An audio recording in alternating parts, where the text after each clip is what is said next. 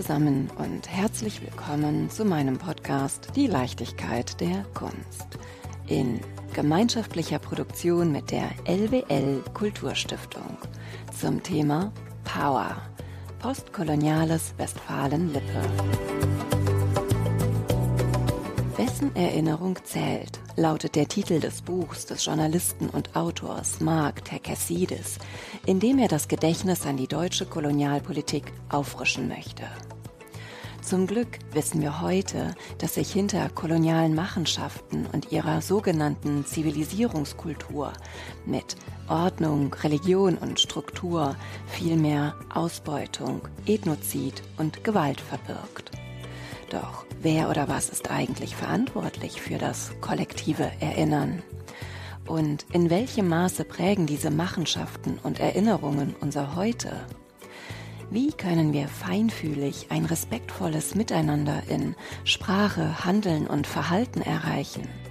Und vor allem, wie können wir ein rassismuskritisches Bewusstsein für das zukünftige Erinnern und angehende Denkweisen schaffen?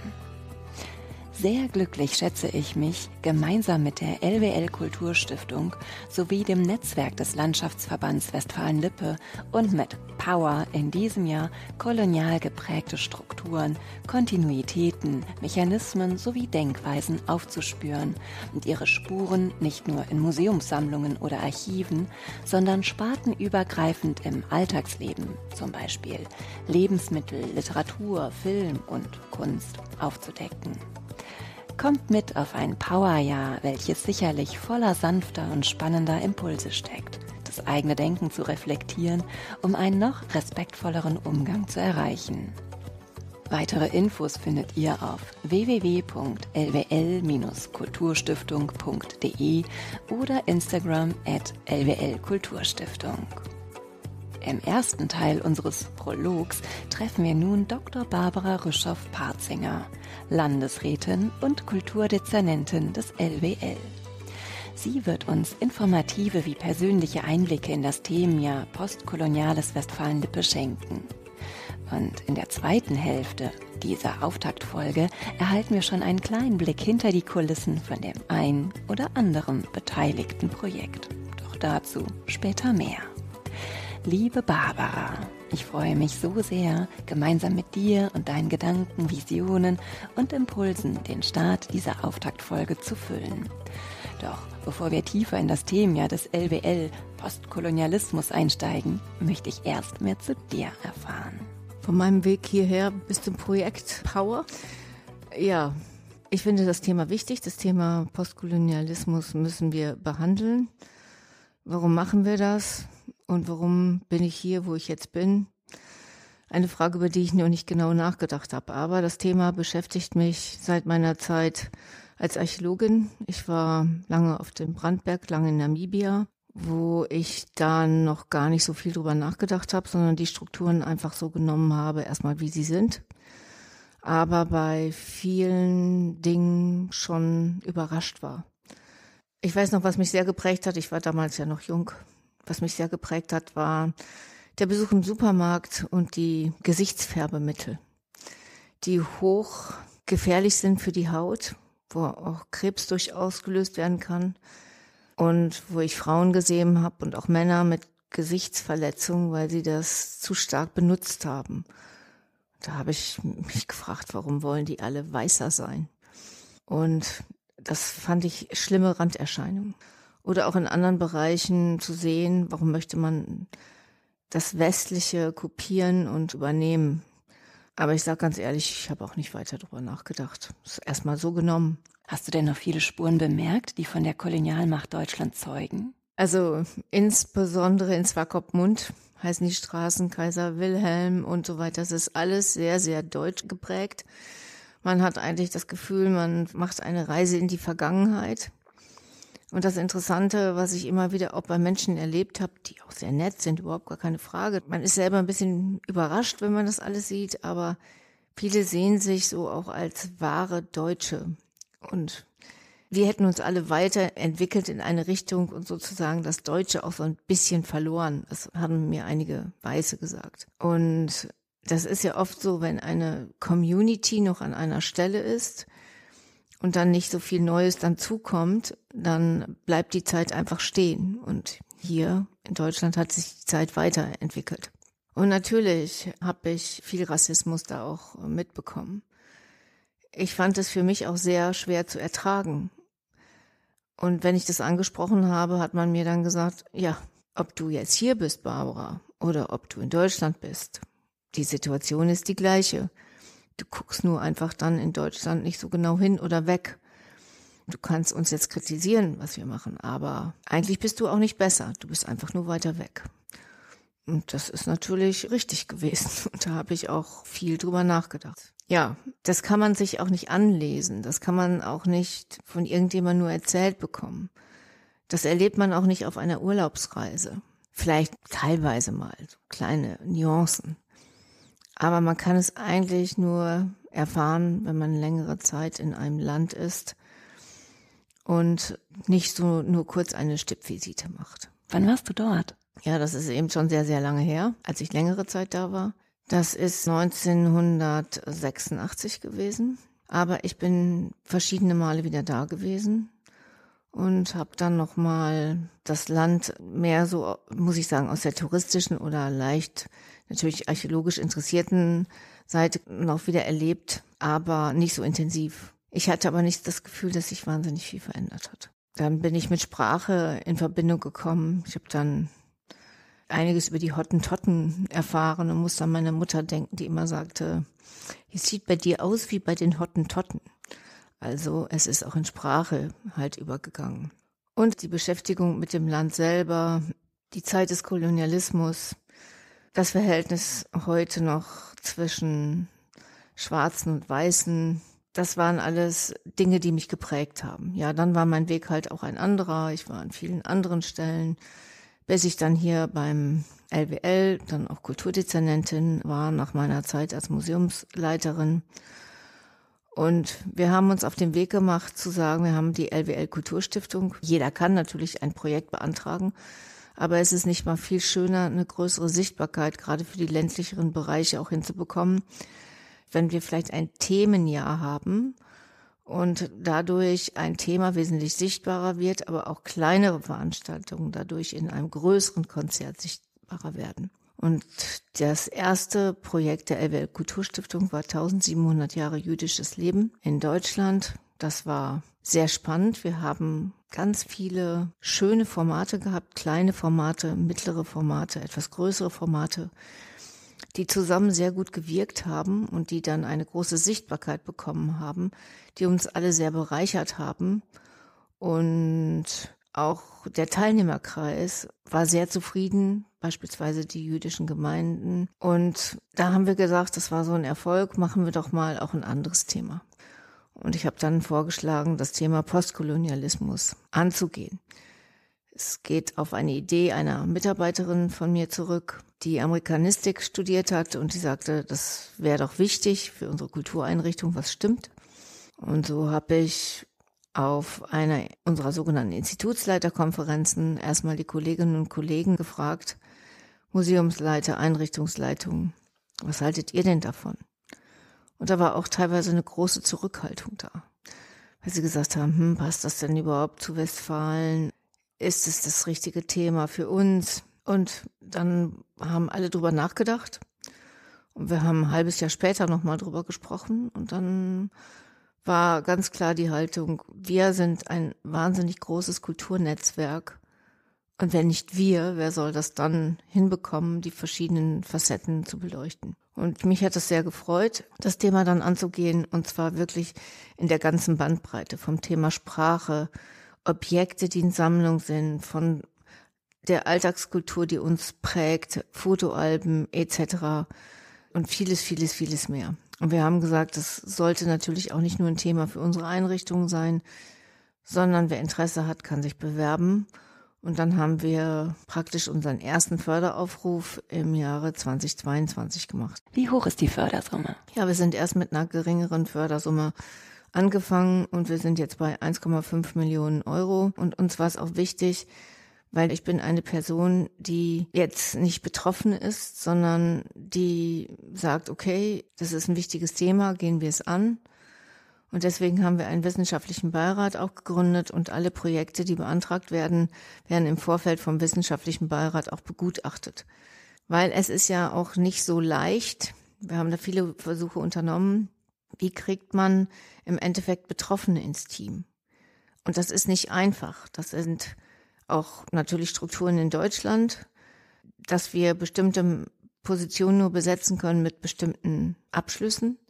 Wenn Abschlüsse und Ausbildung nicht da sind, dann ist es schwierig, die ins Team zu holen als Kuratoren und Kuratorinnen. Und somit machen doch immer sehr viel Weiße bearbeiten diese Themen. Das ist natürlich ein Grundproblem. Deswegen natürlich auch ein wissenschaftlicher Beirat, der uns dann nochmal überprüft und guckt, sind es die richtigen Projekte. Aber was ist die Alternative? Die Alternative ist dann, es gar nicht zu machen, das Thema gar nicht anzugeben, weil wir sagen, ja, haben wir vielleicht nicht die Kompetenz, das können wir jetzt so mal nicht, nicht angehen. Und deshalb finde ich es umso wichtiger, dass wir es machen. Bitte beschreib mir doch das Kulturnetzwerk LWL einmal näher. Ja, also der LWL insgesamt ist eine der größten Kulturnetzwerke auch in Deutschland. Wir haben 18 Landesmuseen, sechs Kulturdienste, sechs wissenschaftliche Kommissionen. Wir vergeben Preise und vieles mehr machen übergreifende Konferenzen, also Dinge wie Denkmalpflege, Archäologie, das gehört alles eben dazu. Und ja, das ist wirklich sehr umfangreich und vielfältig. Wir haben viele Beteiligungen, wie zum Beispiel dann auch die Stiftung Annette von Droste zu Hülshoff, wo das Thema Sprache halt eine wichtige Rolle spielt. Und auch die machen mit im postkolonialen Jahr. Das finde ich dann halt auch ganz wichtig. Der Ansatz ist immer zu zeigen, okay, Dinge sind passiert, die können wir nicht ändern. Das ist so, das ist schlimm. Aber wie wirken diese Strukturen noch bis heute? Und wie können wir erstmal auch ein Bewusstsein dafür schaffen? Ich kann es einfach immer nur wieder sagen.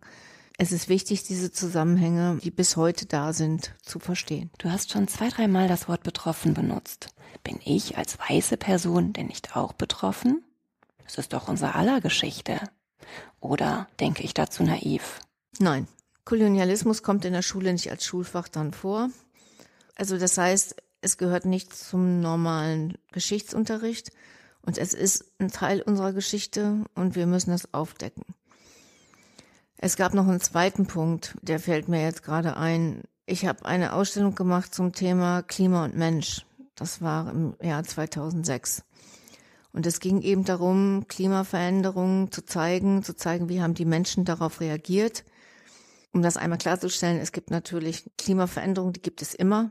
Aber zurzeit haben wir die vom Menschen gemachte Klimaveränderung. Das will ich jetzt nur nochmal einpflegen. Also die Wiege der Menschheit ist ja Afrika, aufrechter Gang. Der aufrechte Gang ist auch dadurch unter anderem zustande gekommen, dass man nicht mehr vom Baum zu Baum schwingen konnte, weil es gab nicht mehr so viele Bäume. Und da musste man sozusagen als Menschenaffe oder frühe Menschenform später halt aufrecht durch die Steppe gehen, um zu schauen, wo lauern gegebenenfalls Feinde. Also es ist sehr verkürzt dargestellt, aber ohne diese Klimaveränderung hätte es auch nicht immer Schübe gegeben, damit Menschen sich verändern und anpassen. So, und deshalb die Entwicklung von Afrika war ein wichtiger Bestandteil dieser Ausstellung und der frühen Menschen, die Pebble Tools hatten, also einfache Steinwerkzeuge. Und ich bin dann auf die Suche gegangen nach den Exponaten. Und natürlich, wenn man eine Ausstellung macht, die erstmal auch beginnt in Afrika, dann fragt man natürlich in Afrika nach diesen Exponaten. Und dann habe ich gelernt, das hat mich wirklich geschockt, dass diese ganzen Exponate nicht in Afrika sind, sondern in Europa. Die liegen in London, die liegen in Belgien, die liegen in vielen europäischen Museen, aber nicht in Afrika. Das hat mich dann auch schon erstmal überrascht. Da habe ich gedacht, hä, was ist das denn? Das gehört doch eigentlich nicht unbedingt alles nach Europa. Ist ja auch okay, wenn ein Teil da ist, aber es wäre auch ganz schön, wenn gewisse Dinge auch in Afrika selber wären. Ja. Und dieses Thema, ich sagte ja eben, weckt viele Emotionen. wir beschäftigen uns ja schon lange damit. Es geht dann um das Thema Straßennamen. Wir haben immer wieder Straßennamen, die auf Personen zurückgehen, die sich nicht gerade rühmlich in der Zeit des Kolonialismus bewegt haben und gewirkt haben. Und da muss man eine Haltung zu haben. Das muss man erklären. Es gibt Denkmäler, die man kritisch betrachten muss.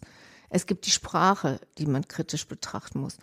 Aber was mir einfach aufgefallen ist, so oft sind das ja eben diese Spotlights, das kriegt man dann mit, speichert das ab. Aber wir machen dieses Projekt, um nicht den erhobenen Zeigefinger zu zeigen und zu sagen, ihr müsst ABC zurückgeben. Und ihr dürft jetzt nicht mehr Pizza Hawaii sagen. Und Verbot, Verbot, Verbot. Und das geht alles nicht.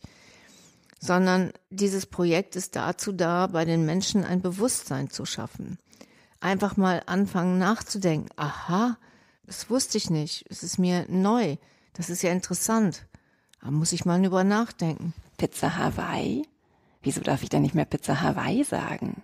Ja, das habe ich dann auch mal gelernt oder gelesen, weil auf der Insel Hawaii ist halt sehr viel Ananas produziert worden und Sklaven waren in der Ananasernte eingesetzt. Und deswegen ist Hawaii auch ein Synonym mehr oder weniger für Ausbeutung und Sklaven und deshalb sollte man das nicht mehr sagen. Das ist einfach alles zu weit weg. Menschen, die sich nicht ständig damit beschäftigen, verstehen das nicht mehr. Oder dass man nicht mehr Flaggschiff sagen sollte, weil das Flaggschiff ein Schiff ist, was häufig vorausgefahren ist, wenn es um Sklaventransporte ging. Auch das finde ich einfach auch schwierig, das zu vermitteln, weil einfach das ganze Wissen bei vielen Menschen so einfach nicht da ist. Bei diesen krassen Dingen wie dem N-Wort beispielsweise leuchtet das vielen Menschen ein und das finde ich auch richtig, diese Dinge nicht mehr zu sagen. Und ich glaube, es ist wichtig, diese Zusammenhänge einfach zu erklären.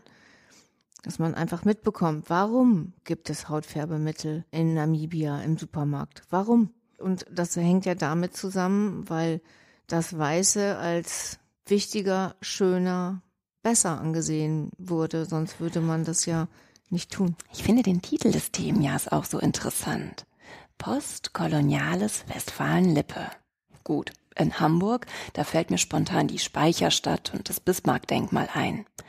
Aber Westfalen-Lippe? Wo finden wir denn hier postkoloniale Spuren? Ja, es gibt viele Bezüge der normalen Bürger, wo man nicht sagt, das ist jetzt so klassisch. Das sind die kleinen Dinge. Wir machen ja auch so einen Museumscheck und gucken einfach mal, was ist in unseren Museen. Und es sind eben nicht die Benin-Bronzen, es sind nicht diese großen Themen.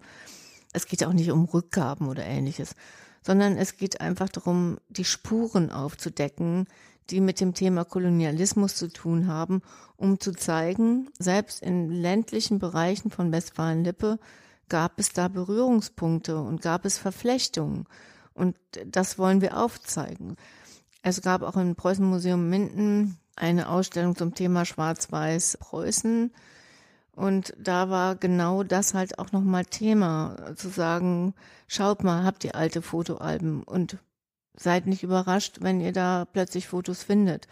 Oder in Sammlungen, dass Dinge aus den Kolonien mitgebracht worden oder in Kolonialwarenläden sind Dinge gekauft worden, die dann wiederum ja in der Alltagskultur geblieben sind, die dann aber irgendwann auch teilweise ins Museum gekommen sind.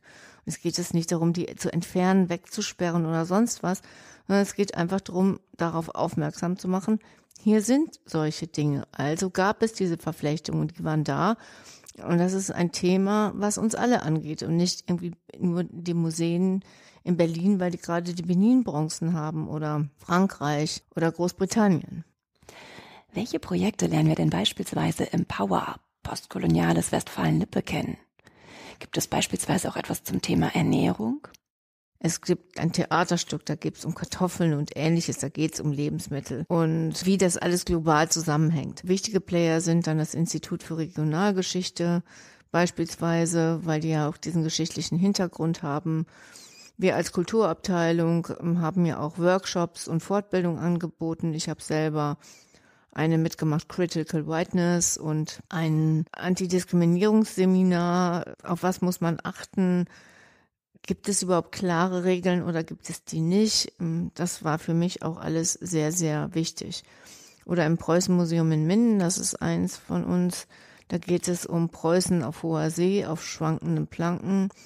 Und gerade natürlich die Seefahrt, die hat natürlich auch dazu geführt, einen Kolonialismus zu optimieren, die Ausbeutung noch zu stärken. Und dieses Thema wird halt dann im Preußenmuseum in Minden aufgenommen. Aber ganz spannend finde ich beispielsweise auch das Freilichtmuseum in Hagen. Das beschäftigt sich nur mit Handwerk. Das auch eben das Thema Handwerk, Rohstoffe, wo kommen die Rohstoffe her, da ein großes Thema ist. Interessant fand ich auch immer, wenn man an die Benin-Bronzen denkt. Das Material für die Benin-Bronzen kommt beispielsweise aus dem Rheinland. Also die globalisierte Welt gab es schon damals und das ist dann eben in Benin verarbeitet worden. Die hatten bedeutende Künstlerinnen und Künstler vor Ort, aber das Rohmaterial hat ganz andere Wege genommen. Also wir haben sehr, sehr vielfältiges Programm und wir haben viele kleinere Projekte, also 14 Projekte, die nicht LWL eigene Einrichtungen betreiben mit Unterprojekten. Was da genau im Einzelnen gemacht wird, das sollte sich jeder selber anschauen und erleben. Ziel ist es wirklich, eine große Vielfalt da reinzubringen. Und das soll auch interessant sein. Und es geht hier nicht erhobener Zeigefinger und nochmal zu sagen, wir problematisieren das, sondern wichtig ist, Strukturen und Zusammenhänge aufzuzeigen und dafür ein Bewusstsein zu schaffen. Das ist wichtig, dass man weiß, mit gewissen Handlungen, mit der Erwähnung gewisser Wörter verletzt man andere Menschen. Und das ist das, was wir nicht mehr wollen. Wir wollen ja eine diverse Gesellschaft und wir wollen eine respektvolle Gesellschaft sein. Und dann gehört das einfach dazu und die Mechanismen zu kennen, wann verletze ich Menschen und wie stark sind Menschen eigentlich auch dieser Verletzung ausgesetzt da einfach ein bisschen mehr darüber zu erfahren. Und gibt es auch eine Institution im LWL-Netzwerk, die eine Art Ankerausstellung präsentiert? Genau, das ist die Zeche Zollern in Dortmund. Da haben wir gesagt, gerade aufgrund auch von Thema Rohstoffen etc ist es so, dass natürlich die Industrialisierung und Kolonialismus, das hängt halt auch alles sehr, sehr eng zusammen. Und Dortmund ist ein guter Ort, dieses Thema insgesamt anzugehen. Praktisch die Ankerausstellung, die große Basisausstellung für dieses postkoloniale Jahr in 2024 zu sein. Und ich bin sehr froh, ich habe das angeregt, dass die Museumsleiterin dann auch gesagt hat, ja, sie macht das. Und wie gesagt, es ist für uns alle Neuland. Und wir haben deshalb extra eine Werkstatt vorgeschaltet, eine Ausstellungswerkstatt, wo wir einfach verschiedene Formate ausprobiert haben. Ja, basierend auf den Ergebnissen, die wir gesammelt haben aus der Ausstellungswerkstatt, wird es eine Ausstellung geben, die sich dann mit dem Thema insgesamt beschäftigt. Die wird nicht einen Aspekt zeigen, wie man das bei Veranstaltungen macht oder bei Puppentheater oder bei dem Thema Schrift oder Sprache, sondern sie zeigt die gesamten Zusammenhänge auf. Und da bin ich sehr gespannt und freue mich auch drauf, weil diese Ausstellung ist eben das Ergebnis der Zusammenarbeit mit der Community. Das ist interdisziplinär gelaufen und das finde ich total wichtig und ich bin sehr gespannt. Stichwort Schule. Zu meiner Zeit wurde der deutsche Kolonialismus, soweit ich mich erinnere, nicht thematisiert. Wie sprecht ihr die jungen Leute im Themenjahr an? Wir machen ja immer Lehrerfortbildungen, auch in unseren Einrichtungen. Und wenn wir mit mehreren Häusern auch an dem Thema sind oder auch mit unserem Medienzentrum, diese Filme werden auch den Schulen zur Verfügung gestellt. Also da gibt es natürlich einen Dialog und wirklich passgenaue Unterrichtsformate, um dieses Thema anzugehen. Aber dabei ist mir immer wieder wichtig, zu zeigen, auf faktenbasiertes Wissen sehr spannend und interessant rüberzubringen. Es geht um Forschung und Wissenschaft um das alltagstauglich darzustellen. Mal angenommen, dein Gegenüber hätte noch nichts beziehungsweise nicht viel über den deutschen Kolonialismus erfahren. Mit welcher historischen Situation wird einem die Schwere des deutschen Kolonialismus überhaupt erst bewusst? Ja, also ich bin jetzt auch, das muss ich ehrlich sagen, ich bin ja auch nicht die absolute Expertin für das gesamte Fach. Aber der Genozid an den Herero und Nama beispielsweise das, was damals in Namibia passiert ist, ist wirklich unsäglich. Und wie ich schon sagte, ich war längere Zeit in Afrika und wer sich dafür interessiert, sollte sich die deutsche Kolonialzeit in Namibia einmal genau anschauen, sollte sich überlegen, ob er den Begriff Hottentotten kennt sollte sich überlegen, ob er schon nicht noch mal irgendwann Schädel gesehen hat. Also diese Schädel wurden ja nicht nur an Universitäten geliefert, da gab es ja einen schwungvollen Handel. Und das sind eben die Ahnen gewesen, man hat Gräber geplündert, man hat viele grausame Sachen gemacht. Und als ich dann da war, das exakte Wissen hatte ich eigentlich erst später, ist es erstaunlich, wie nett die Menschen zu einem waren und wie aufgeschlossen und egal ob schwarz oder weiß. Hm. Jetzt trägt mein Podcast, mit dem ich euch durch das Thema begleiten darf, im Titel das Wort Leichtigkeit. Wie können wir denn mit Leichtigkeit Postkolonialismus vermitteln? Die Leichtigkeit liegt einfach darin, dass man es versucht runterzubrechen und einfach darzustellen. Natürlich ist es nicht so ein leichtes Thema, aber es ist ein wichtiges Thema und ich finde es auch gut, dass man sagt, wir gehen so ein Thema an, aber wir wissen nicht bis in allen Facetten Bescheid und wir sind mal ganz mutig und stellen mal Fragen, ohne das absolute Expertenwissen zu haben, weil wir uns auch beide damit auf eine Stufe stellen mit Menschen, die vielleicht auch nicht so viel Wissen haben, die sagen, hey, ich muss gar nicht so viel Wissen haben. Und wenn ich in einer Zeitung lese, was man alles nicht sagen darf, dann ist es nicht ein Dogma und sagt, du hast jetzt alles falsch gemacht, weil du ein Wort davon gesagt hast, sondern es wird einfach alles ein bisschen mal relativiert. Und ich glaube, das ist die Leichtigkeit zu sagen, ja, es geht um eine Bewusstseinsbildung, es geht aber nicht um Verbote.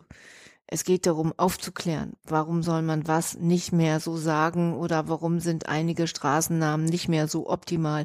Es geht nicht um Verbote, sondern es geht um die Erweiterung von Wissen. Und das hat ja auch eine gewisse Leichtigkeit, wenn es niederschwellig ist. Und wichtig ist es ja, die Menschen auf der Straße einfach abzuholen, die jetzt nicht sagen, wir sind totale Kunst- und Kulturfreaks und wir sind historisch auch so wahnsinnig gebildet, sondern ja Menschen mal für das Thema zu sensibilisieren, die eigentlich sagen, habe ich gar nicht so gewusst, war mir gar nicht so klar. Es ist ja auch so, wir Deutschen sind auch immer so, auf der einen Seite wissen wir das, was es gemacht hat und ich finde gut, dass wir alles aufarbeiten. Dann wird aber auch gesagt, ja, was machen denn die Engländer, was machen die Franzosen da, oder die Belgier, da war es ja auch noch viel extremer. Das ist aber erstmal auch völlig egal. Es geht jetzt erstmal nicht darum, denen zu sagen, wie müsst ihr euch verhalten, sondern für uns ist es einfach Aufarbeitung von Geschichte und das Bewusstsein machen von Geschichte. Hast du eine Erklärung, warum der Kolonialismus nach 1945 kein Thema mehr war? Warum scheint er aus der Geschichtsschreibung herausgestrichen worden zu sein? Mit dem Ziel, kollektives Vergessen? Das habe ich mir auch schon oft gefragt. Ich weiß es nicht, wahrscheinlich, weil der Zweite Weltkrieg alles überlagert hat und wir mit dieser wirklich furchtbaren Geschichte erstmal leben mussten und klarkommen mussten und dass das Aufarbeiten dieser Zeit sehr, sehr stark natürlich im Vordergrund steht und ja auch nicht abgeschlossen ist.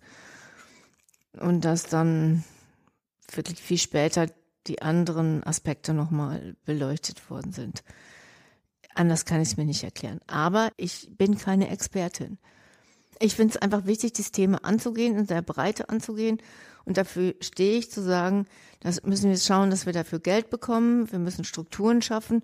Und dafür stehe ich. Ich stehe jetzt hier nicht als Expertin, die sagt, das fand ich ein wichtiges Thema. Da habe ich mich universitär mit befasst. Da habe ich große Kenntnisse.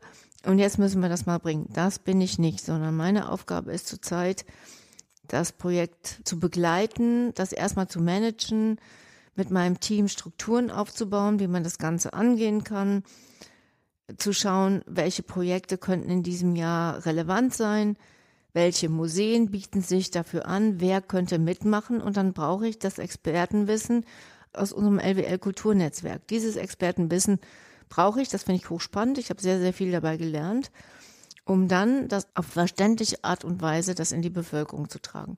Und das ist mein Job. Ich bin nicht Expertin und ich lerne selber sehr, sehr viel darüber.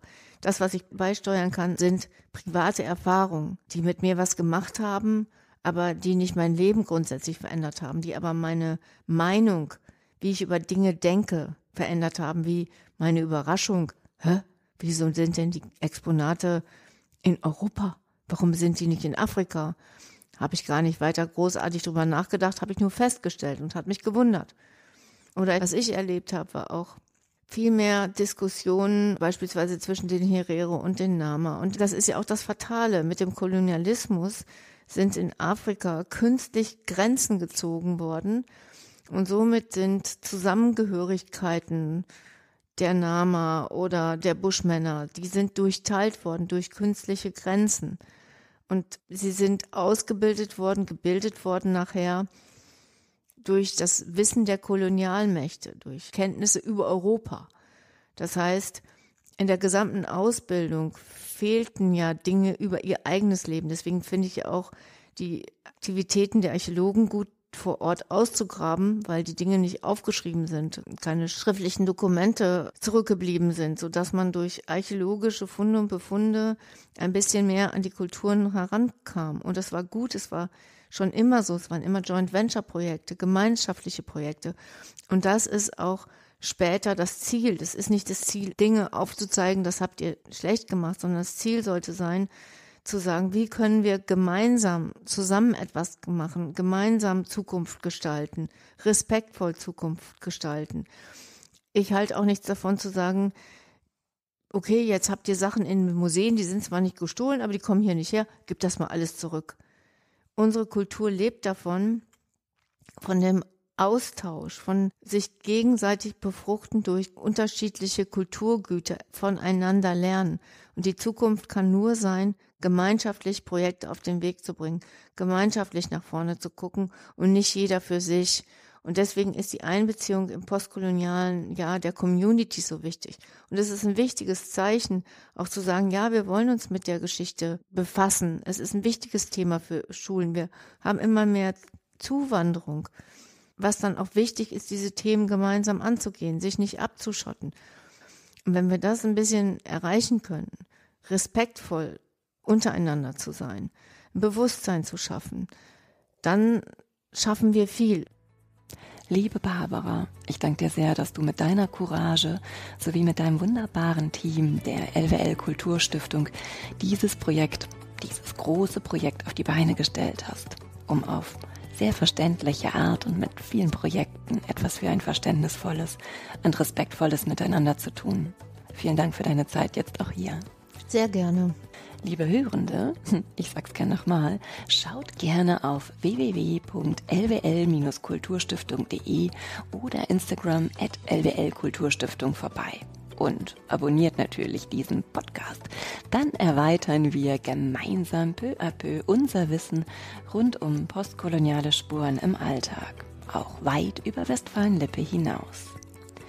Und nun halte ich mein Versprechen und bin ja selbst schon ganz gespannt, ein paar Einblicke in das ein oder andere Projekt zu erhalten.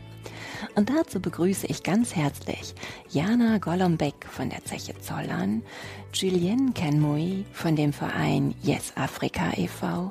und K. Kem des Lieferketten Befreiungstheaters. Schön, dass ihr da seid. Doch eure Projekte müsst ihr selber vorstellen. Liebe Jana, magst du starten und dich vorstellen? Wer bist du und wie bist du hierher gekommen? Das sind schon sehr tiefgreifende Fragen. genau. Ähm, ich bin wissenschaftliche Referentin auf der Zeche Zollern, also zuständig für ganz unterschiedliche Themen. Unter anderem natürlich also Strukturwandel, Deindustrialisierung, also auch was man an einem Industriemuseum vermutet. Und dann natürlich auch für so Themen, uns liegt sehr viel am Thema Critical Heritage, also dass man auch sehr kritische Fragen stellt an das Thema Industriekultur.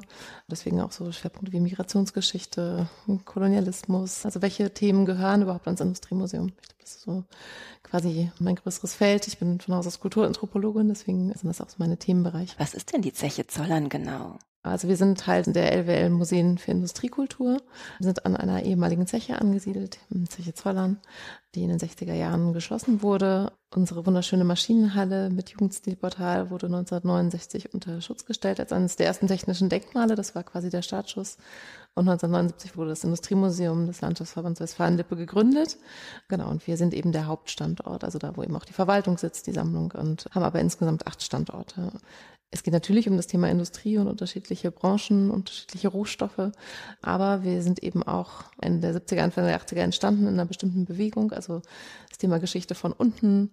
Wer erzählt wessen Geschichte? Die Geschichte der Arbeiter und Arbeiterinnen liegt uns sehr am Herzen und ja, einfach das Thema Alltagsgeschichte auch. Also das ist quasi der Kontext, aus dem wir schon entstanden sind.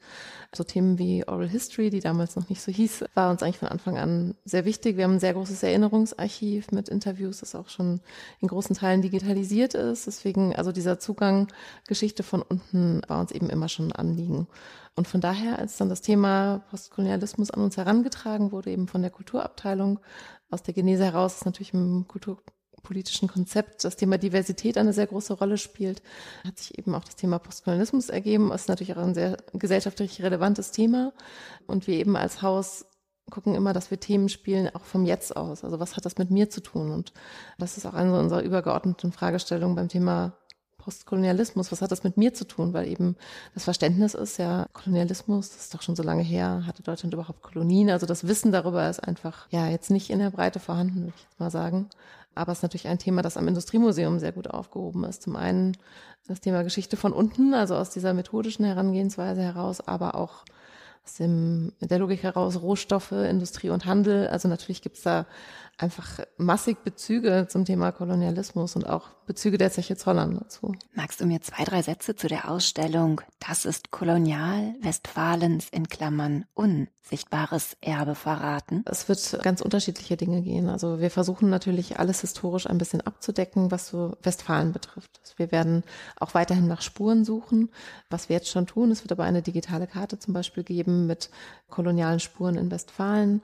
Wir werden die Themen Handel, Industrie, Repräsentation, also woher kommen überhaupt unsere Bilder, auch das Thema Rassismus wird eine Rolle spielen. Also woher kommen rassistische Stereotype, die natürlich sehr stark in der Kolonialzeit verankert sind. Aber wie werden diese Bilder auch bis heute weitergetragen, auch reproduziert?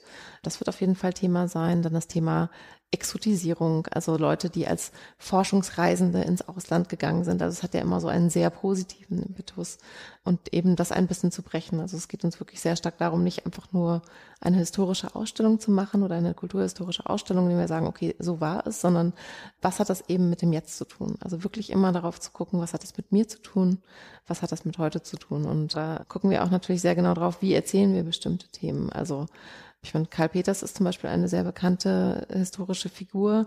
Und wir sagen, okay, wir möchten das natürlich gerne thematisieren, aber wir möchten natürlich keine Heldenerzählung fortführen, sondern wir möchten gerne dieses Bild ein bisschen brechen. Also auch welche Verbrechen hat er begangen und wie wurde er dafür gefeiert, aber vielleicht auch schon in seiner Zeit kritisiert dafür. Also es gibt natürlich sehr unterschiedliche Positionen. Und gleichzeitig möchten wir eben gucken, dass wir diese historischen Aspekte mit dem Heute verknüpfen über künstlerische Positionen. Also es wird künstlerische Interventionen geben in den unterschiedlichen Ausstellungsabteilungen. Und was sich auch weiter durchzieht, ist das Thema Biografien. Also welche Biografien zum Beispiel auch von schwarzen Leben in Westfalen gibt es, also historische Biografien, schwarze und weiße. Und auch aktuelle Biografien. Also wie kann das Thema Oral History nochmal über einen sehr persönlichen, emotionalen Bezug auch vielleicht Geschichten anders aufschlüsseln? Also wie kann man Narrative nochmal anders erzählen über eben Biografien? Genau, was eben auch eine sehr große Rolle spielt, ist diese Metaebene. Also wessen Geschichte erzählen wir wie? Wofür gibt es überhaupt Quellen? Wo gibt es Leerstellen und wie kann man die vielleicht anders füllen und auf diese Leerstellen auch hinweisen. Und deswegen haben wir eben diesen Dreiklang aus eben Biografien, historischen Bezügen, aber auch künstlerischen Interventionen, um genau, also auch diese Themen einfach mit einzubringen.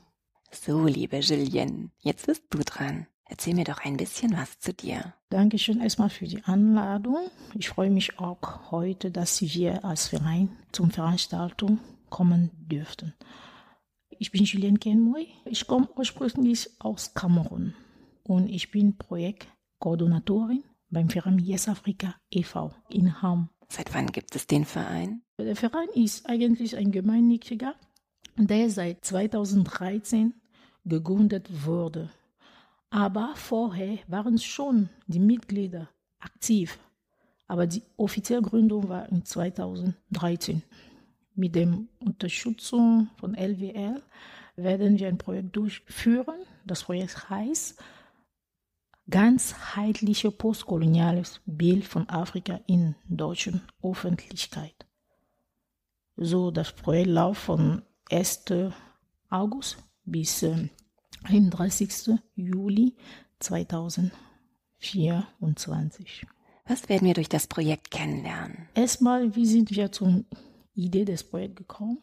Es geht um eine Wanderausstellung zu konzipieren. Wir haben uns für diese Idee entschieden, weil bis jetzt wir haben gemerkt, dass Afrika wird immer schlecht in den Medien, in der Öffentlichkeit geprägt.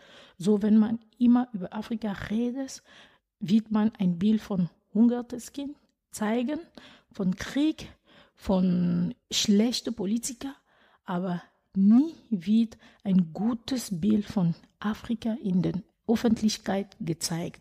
Und wir sind der Meinung, dass dieses schlechte Bild von Afrika in deutscher Öffentlichkeit ist eine Ursache der Diskriminierung. Und wir sind der Meinung, dass wir müssen was beitragen, um das Problem zu lösen oder zu verringern. Und mit unserer Wanderausstellung, wir werden positive Bild von Afrika. Vielleicht in Afrika gibt es auch erfolgreiche Politiker, gibt es eine gute, wie sagt man, Landschaft, gibt es im Bereich vielleicht Natur, gibt es schöne Orte zu besuchen. Ja, gibt es viele positive Sachen. Wenn wir vielleicht über Energie reden in Afrika, Energieversorgung. Afrika hat einen großen Beitrag in der Energieversorgung vielleicht von Süden Deutschland, aber das wird nie in der Öffentlichkeit gezeigt. Vielleicht man konnte das anders machen. So mit unserer Wanderausstellung werden wir viele positive Bild von Afrika zeigen. Lieber K. oder lieber Joshua, mit welchem Namen darf ich dich ansprechen? Also mit K. Mhm. Letztendlich ich habe mir Kakem als Vor- und Nachname selbst gegeben, weil Achille, Josué Achille, ist mein offizieller Name, was ich noch nicht geändert habe, aber ist ein Kolonialname für mich. Einerseits mit Achille ist mein Familienname, was von Sklavenhaltenden letztendlich an Versklavten gegeben worden ist, zu sagen, das ist mein Objekt. Und da ich nicht das Objekt von einer Familie bin, habe ich entschieden, eigene Name letztendlich mir zu geben, weil ich nicht weiß, was meine eigentliche Familienname eigentlich ist. Hat Achille auch eine bestimmte Bedeutung? Achille ist griechischer Name und meine Eltern kommen aus Guadeloupe und Guyana. Das sind Menschen, die aus Westafrika genommen worden sind und dorthin verschifft worden sind. Und deshalb weiß ich nicht, was mein eigentlicher Familienname ist. Also meine Eltern wissen nicht, woher ihre eigene Familienname herkommt. Achille ist von einer sklavenerhaltenden Familie, also Achille oder so wie Achillesferse, die an den Versklavten letztendlich gegeben hat. Verstehe. Und so tragt ihr diesen Namen schon seit mehreren Richtig, Generationen, genau. obwohl es nicht der eigentlich eigene Familienname genau, ist. Genau. Und was bedeutet K-Chem? Beziehungsweise, warum hast du dir diesen Namen ausgesucht? Ich habe mir diese Namen ausgesucht, weil es gibt gewisse Sichtweise über die Geschichte und antike Geschichte, wonach in Ägypten haben schwarze Menschen quasi gelebt und es gab viele Dynastien, die von schwarzen Menschen kamen und es gibt auch heute viele Sprachen in Afrika, die sehr mit den Hieroglyphen letztendlich was gemein haben. Und Ka ist altägyptisch und bedeutet Lebensenergie. Und Kem, Kemet oder Kemit oder Kamit war die Name von Ägypten und bedeutet Land der schwarzen Menschen oder schwarzes Land. Also da die Ägyptologen sagen unterschiedliche Sachen dazu. Seit wann setzt du dich mit dem Namen auseinander und hast beschlossen, ich möchte den meiner Familie auferlegten Namen ablegen und einen neuen Namen, einen neuen Weg oder vielleicht sogar eine Art, ja, neue Identität schaffen? Seit ungefähr sieben Jahren, würde ich sagen, so, wann ich angefangen habe, mich etwas intensiver mit Postkolonialismus auseinanderzusetzen. Also wo komme ich her, wo kommen meine Eltern her und auch mit meiner Vorname quasi, wo die Religion wurde benutzt letztendlich, um zu vermeiden, dass die Menschen rebellieren, also richtig eine Revolution einstiften und wo gesagt worden ist, dass es gab eine Extrabibel letztendlich, die geschrieben worden ist, um zu sagen, dass, okay, ihr seid schwarzen Menschen und ihr seid damit hiermit von der Bibel geschrieben, die Menschen, die versklavt werden müssen. So. Und das ist, äh, was propagiert worden ist. Ja, deshalb habe ich mich auch etwas von, von äh, biblischer Name habe ich zurückgerudert. Und gab es dazu einen Schlüsselmoment? Ein Schlüsselmoment würde ich sagen, das war ein ganz langer Prozess. Als mein Sohn noch im Bauch von der Mutter war, habe ich angefangen zu überlegen, was ist die beste Erziehungsform, Methode. Und dann habe ich verstanden, dass es darum ging, vorbildlich zu sein. Und wenn ich möchte, dass meine Kinder glücklich sind, dann muss ich selbst glücklich sein. Und dann habe ich angefangen zu gucken, okay, was brauche ich, um glücklich zu sein? Und vieles, was verdrängt war, so wie Rassismus und struktureller Rassismus, was nicht so eindeutig ist, wo man sich fragt, okay, liegt es an mir oder an den Strukturen? Da ist es langsam hochgekommen und das hat aber Zeit gebraucht. Jetzt bist du hier mit einem spannenden Projekt vertreten. Erzähl mir mehr dazu. Genau, also das Projekt heißt Lieferketten Befreiungstheater und wir sind damit drei unterschiedliche Vereine und dabei wollen wir drei Erzeugnisse haben.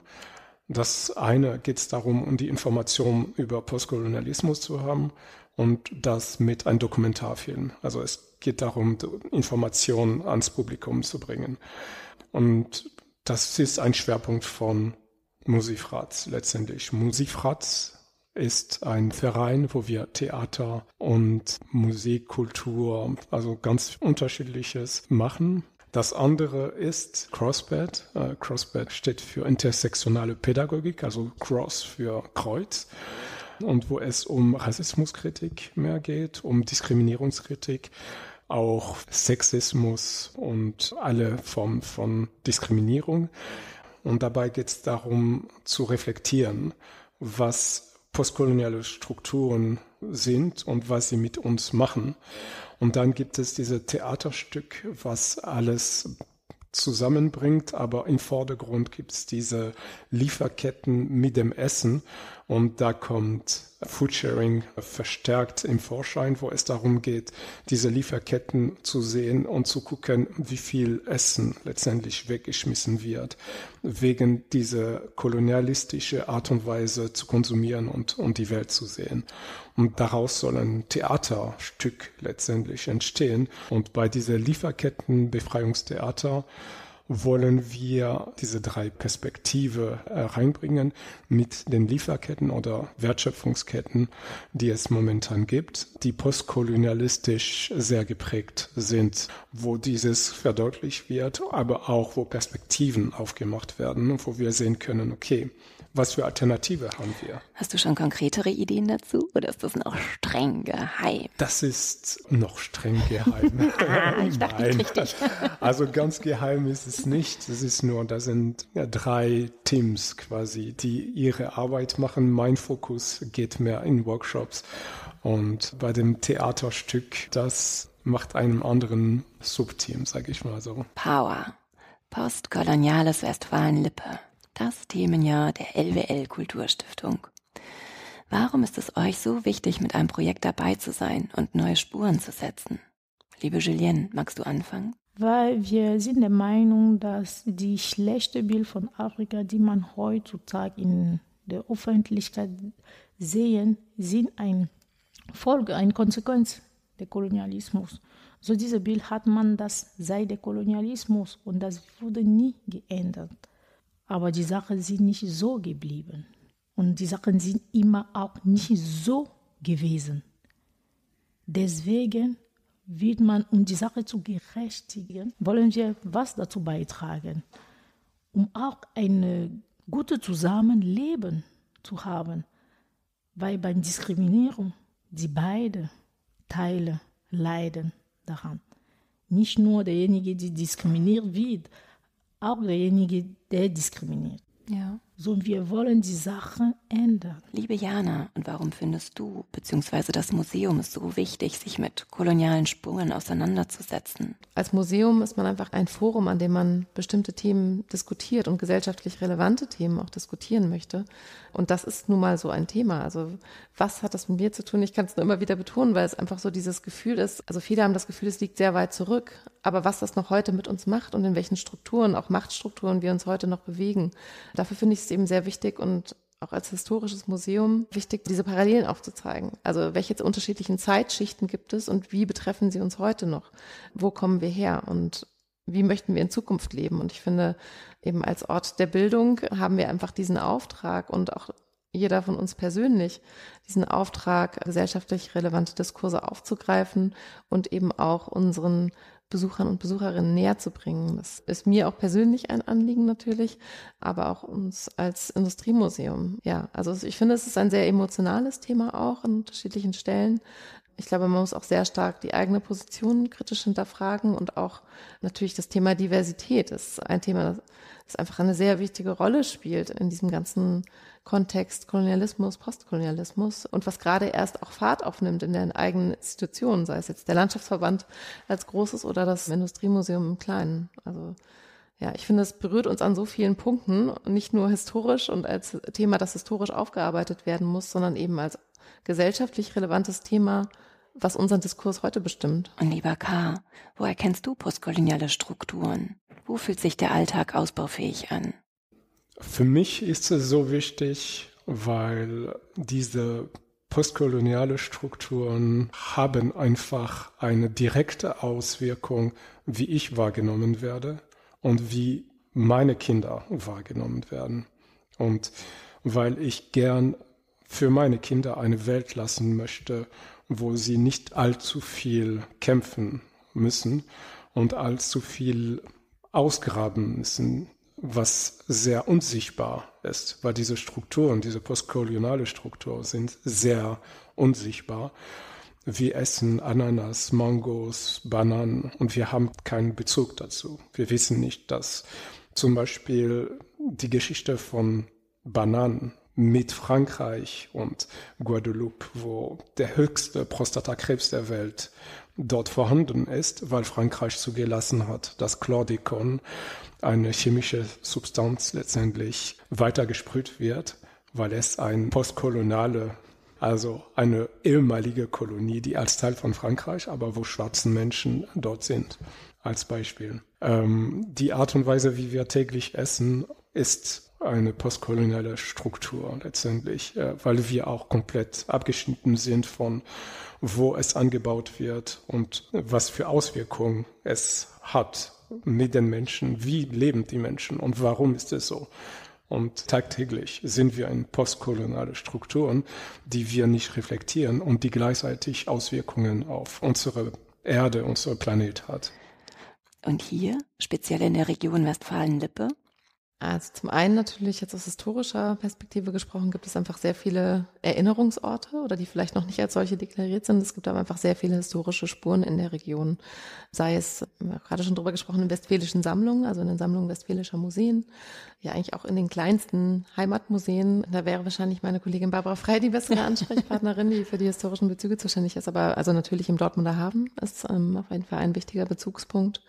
Es gibt auch unterschiedliche Initiativen, die sich mit diesem Thema beschäftigen. Es gibt gerade ein Projekt von Decolonize Dortmund, die da ganz spannende Arbeit machen und gerade auch was entwickeln. Also da gibt es eben dann auch eine Seite, die man sich angucken kann und unterschiedliche Orte, unter anderem im Hafen, wo dann eben die Spuren aufgezeigt werden. Es gibt auch das Projekt Dortmund Postkolonial, eine sehr spannende Internetseite, wo man wirklich die Masse an Informationen bekommt zu kolonialen Bezügen, hauptsächlich in Dortmund, aber derjenige, der es macht, Detlef Brumm, ist auf jeden Fall auch für die kleineren Orte, also Castrop Rauxel zum Beispiel, guckt da nach kolonialen Spuren.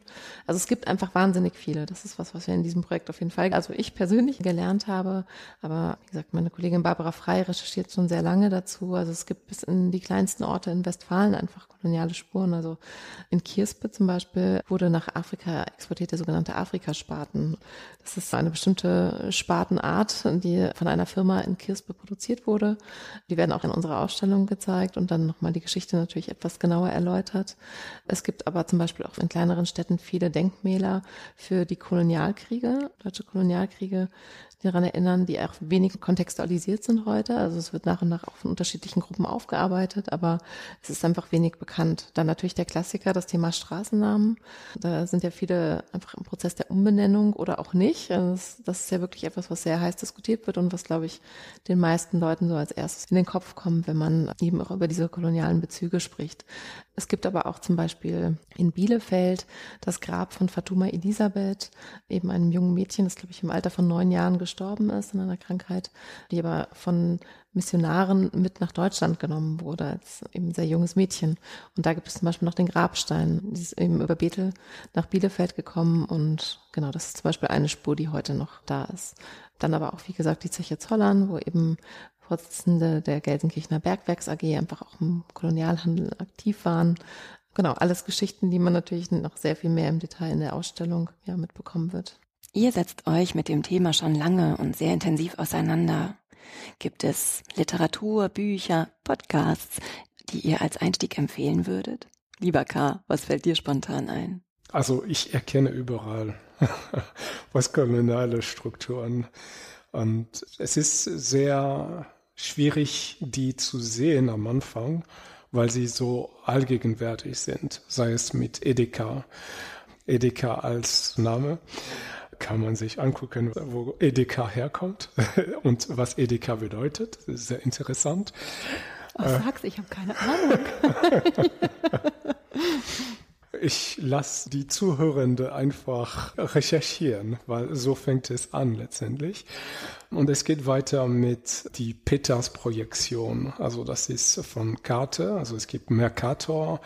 Das ist unsere Weltkarte, die wir gut kennen und die wir in der Schule lernen. Eine Projektion von der Welt, was eigentlich da ist, um zu navigieren, gedacht war aus einer eurozentrischen Perspektive.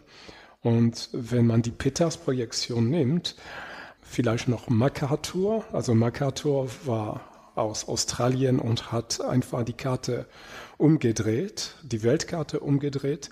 Und wo Australien war dann oben, also sprich im Norden sozusagen, also war oben einerseits und in der Mitte, also eine australische zentrische Perspektive.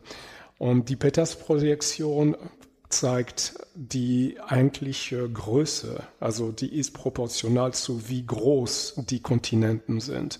Und wo wir direkt sehen, dass Afrika zum Beispiel oder Südamerika viel, viel, viel größer sind. Europa und Russland und USA und Kanada viel, viel kleiner sind. Und dass eigentlich viele dieser Länder oder Kontinente, Europa und so weiter, alle in Afrika reinpassen und Afrika mehr als Kontinent wahrzunehmen und nicht mehr als Land zu behandeln, sozusagen, wie es momentan ist, als zweitgrößter Kontinent der Welt. Genau, das ist einfach postkolonialistische Strukturen, die unsere Wahrnehmung von einem Kontinent als ein Staat darstellt. Und das hat eine Auswirkung auf unsere Denkweise, unsere Sichtweise auf der Welt. Und hier, speziell in der Region Westfalen-Lippe?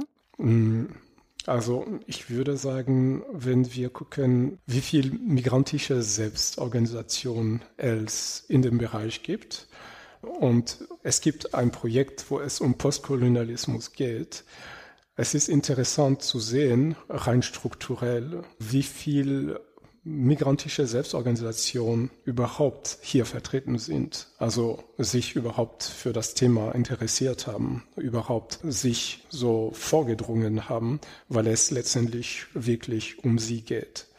Und bei dem LWL-Projekt kann ich dann sehen, rein strukturell, dass von 22 Projekte dass es zwei Projekte gab, wo es migrantische Selbstorganisationen gab. Und da kann man diese postkolonialistische Strukturen sehen. Und das liegt nicht an LWL oder an den MSOs. MSOs spricht die migrantische Selbstorganisation, sondern in meinen Augen liegt es an diese Strukturen, die das einfach so machen, dass die, die migrantische Selbstorganisation überhaupt nicht diese Interesse haben oder sich überhaupt nicht dafür interessieren, sind vielleicht noch nicht so weit und haben andere Sorgen, andere Herausforderungen, die für sie präsenter ist, als sich mit Postkolonialismus auseinanderzusetzen. Ihr setzt euch mit dem Thema schon lange und sehr intensiv auseinander. Gibt es Literatur, Bücher, Podcasts, die ihr als Einstieg empfehlen würdet? Lieber K., was fällt dir spontan ein? Mm, also ich würde sagen, einfach deinen Podcast sich anhören. ist ja noch ganz in den Anfängen. Aber danke. ähm, und ich bin mir sicher, dass es ganz viele Inputs kommen und Einblicke. Und zweitens ist für mich einfach, sich mit Geschichte auseinanderzusetzen. Nicht unbedingt die Geschichte, die man in der Schule lernt, weil die ist auch postkolonialistisch geprägt. Und wir wissen fast nichts über Haiti und die Sklavenrevolution. Dadurch ein Staat ist entstanden. Alles liegt im Internet. Letztendlich ist es offen zugänglich einfach sich damit auseinanderzusetzen und offen sein, auch für unterschiedliche Perspektiven. Und ich sage nicht, dass ich die richtige Perspektive habe. ähm, für mich geht es mehr darum, mich wohlzufühlen und dass meine Kinder sich wohlfühlen. Und ich interessiere mich mit der Geschichte. Liebe Julienne, was meinst du? Ich glaube, dass die Sachen müssen auf zwei Perspektiven gezeigt werden. Das ist einfach so nicht nur auf eine Seite. Die Sache muss auf zwei Perspektiven gezeigt werden. Und du, liebe Jana, hast du noch weitere Empfehlungen? Natürlich neben dem Besuch in eurem Haus. Zum Beispiel Bücher? Ich finde es jetzt sehr schwierig, ganz spezielle Buchempfehlungen zu geben, weil es einfach so viel Literatur schon zu dem Thema gibt und auch ähm, mit ganz unterschiedlichen Ansätzen und Zugängen. Wir haben in unserer Ausstellungswerkstatt das Projekt Sichtbar von Frau Herr ein künstlerisches Projekt, in dem ganz viel Literatur gesammelt ist. Und das ist auch ein Projekt, das weiter wächst und eine wunderbare Bibliothek mit einem tollen Bestand von Kinderbüchern bis Erwachsenenliteratur, wissenschaftliche Zugänge, Zeitschriften, also wirklich eine sehr, sehr große Bandbreite. Es gibt auch, jetzt muss ich selbst überlegen. Ich glaube, den Verlag Tevalu, wo man eben auch viele Kinderbücher zum Beispiel findet zu dem Thema. Also mir würde es jetzt schwerfallen, eine, eine Sache rauszupicken. Und ich glaube, die Mutter nach dem, dem Lieblingskind Genau. dem würde ich dem Thema, glaube ich, nicht gerecht werden. Aber ich glaube, es gibt einfach so viele unterschiedliche Stellen, an denen man sich informieren kann. Also ich glaube, ich finde es einfach wichtig, dass man sich selber erstmal mit dem Thema auseinandersetzt. Also ich meine, es gibt auf Instagram, es gibt tolle Podcasts zu dem Thema. Wir haben auch in unserer Ausstellungswerkstatt einen ein Flyer mit Empfehlungen, also für Podcasts und Instagram-Kanäle, denen man denen man folgen kann. Auch da gibt es einfach so viele, über die man sich informieren kann. Und ich glaube selber auch zu schauen, also was kann man zum Beispiel auch als weiße Person tun. Also es gibt ja sehr viele Critical Whiteness Workshops, Antirassismus-Trainings. Auch im Landschaftsverband wird das eben als im Fortbildungsportal angeboten. Also ich kann einfach nur jedem, jeder empfehlen, das auch wahrzunehmen, einfach sich mit dem Thema kritisch auseinanderzusetzen und sich dem auf unterschiedlichen Wegen zu nähern. Also ich glaube, es gibt ja Literatur, Filme, Podcasts, Instagram-Kanäle. Die Möglichkeiten sind viel vielfältig und man sollte sie einfach auch nutzen. Worauf freut ihr euch im Thema Power, postkoloniales Westfalen-Lippe besonders? Ja, ich freue mich erstmal, dass LWL mit so einem Thema sich beschäftigt, weil, wie gesagt, es geht mehr um die Zukunft und der Zustand der Sache ist nicht so perfekt und ich freue mich, dass sie stehen für so ein Thema und mit verschiedenen Beiträgen wird die Sachen besser ja, ich freue mich einfach um die Zukunft. Ist da ein Projekt, auf das du dich besonders freust? Ja, es geht um äh, Schule ohne Diskriminierung oder ohne Rassismus. Das fand ich echt schön. Sehr, sehr wichtig, weil, wie, wie gerade gesagt, es geht um die Zukunft und die Kinder sind unsere Zukunft. Wenn man so schon mit solchen Themen in die Schule sich beschäftigt, wir haben einfach Hoffnung ja, die Zukunft wird gut. Und worauf freust du dich am meisten? Ach, da äh, super viele Sachen. Also auch schon in, in, unserer bisherigen Arbeit in der Ausstellungswerkstatt, das ist Kolonial, gibt es einfach so viele Kooperationen, die wir jetzt angestoßen haben und der Austausch ist einfach super spannend. Darauf freue ich mich auch weiterhin, gerade in dem Netzwerk ganz unterschiedliche Leute kennenzulernen und unterschiedliche Projekte zu sehen. Ich bin sehr gespannt auf das Gemusical zum Beispiel, also die Geschichte der Kartoffel. Ein sehr spannendes Projekt, aber auch das Thema Folklore von transnationalen Ensemble Lapsa. Bin ich sehr gespannt drauf, weil sie sich mit dem Thema Stoffe auseinandersetzen. Ich finde das ein sehr zugängliches Thema und ich bin sehr gespannt auf die Umsetzung einfach. Also darauf freue ich mich. Aber es gibt ja sehr viele spannende Projekte im Themenjahr. Also ich glaube, ich freue mich einfach insgesamt darauf, dass das Thema so viel Aufmerksamkeit bekommt und auf so viele unterschiedliche Weisen bespielt wird. Also ich freue mich freue mich sehr darauf. Und du? Ja, ich habe von einem Projekt gehört, das ist in Kooperation mit Mali, wie ich verstanden habe, und wo es darum geht, das alte Wissen letztendlich mit dem Neuen zu verbinden. Das alte Wissen, was die indigenen Menschen haben, mit dem Neuen zu verbinden und Hightech quasi die Sachen neu zu denken, nachhaltiger zu denken und vielleicht zwischenmenschlich nachhaltiger mit der Erde. Und das, ich freue mich besonders, äh, die Vernetzung mit diesem Projekt einzugehen. Ja, das finde ich auch besonders spannend. Ihr Lieben, ich danke euch von ganzem Herzen, dass ihr mir eure Zeit geschenkt habt und so anschaulich und persönlich erste Eindrücke vermittelt habt. Ich bedanke mich. Ja, sehr gerne. Okay. Ich wünsche euch viel, viel, viel Erfolg für eure Projekte und blicke natürlich auch ganz gespannt auf dieses Jahr und freue mich so sehr, ganz ohne erhobenen Zeigefinger, sondern sehr nahbar und einfühlsam mehr über koloniale Prägungen in Literatur, Film, Schule, Nahrung, Kirche und natürlich Kunst zu erfahren. Ihr lieben Hörenden, ich freue mich natürlich über euer Abonnieren dieses Podcasts, um mit euch gemeinsam auf diese Reise zu gehen.